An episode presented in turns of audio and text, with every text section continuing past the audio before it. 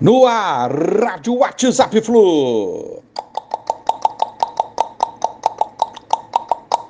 Bom dia, galeraça tricolor. Chegamos a 19 de setembro de 2021. Amanhã, Cuiabá e Fluminense. Mas hoje, hoje tem a molecada sub-20 pelo brasileiro da categoria contra o Cruzeiro, 15 e 30 lá em Betim, em Minas Gerais. Fluminense está em oitavo com 23 pontos e estamos dentro da zona de classificação, faltando aí quatro rodadas.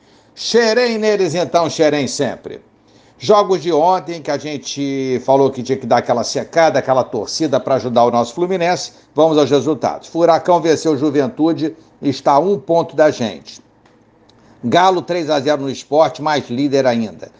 Palmeiras 2 a 0 na Chape, vice-líder. Ceará 0 a 0 com Santos, resultado interessante Fluminense, porque segura os dois afastados da gente lá embaixo. Bahia 1 a 1 com o Bragantino. Muito interessante esse resultado também. É, Bragantino agora tem 33 pontos, é o G5. Se ganharmos, encostaremos neles, mas com um jogo a mais. Mas é assim mesmo: pontuar sempre, manter-se lá no alto para conquistar a meta ao final do campeonato. Passo a passo, ponto a ponto e vamos embora. Hoje, mais jogos para a gente torcer jogos interessantes para gente. Inter e Fortaleza, Corinthians e América Mineiro. E amanhã, amanhã nós vamos lutar muito pelos três pontos. Precisamos desses três pontos, com todo respeito ao Cuiabá, mas o Fluminense precisa se impor e voltar com eles lá de, lá, lá de Cuiabá. vamos lá então. Ontem, treino pela manhã.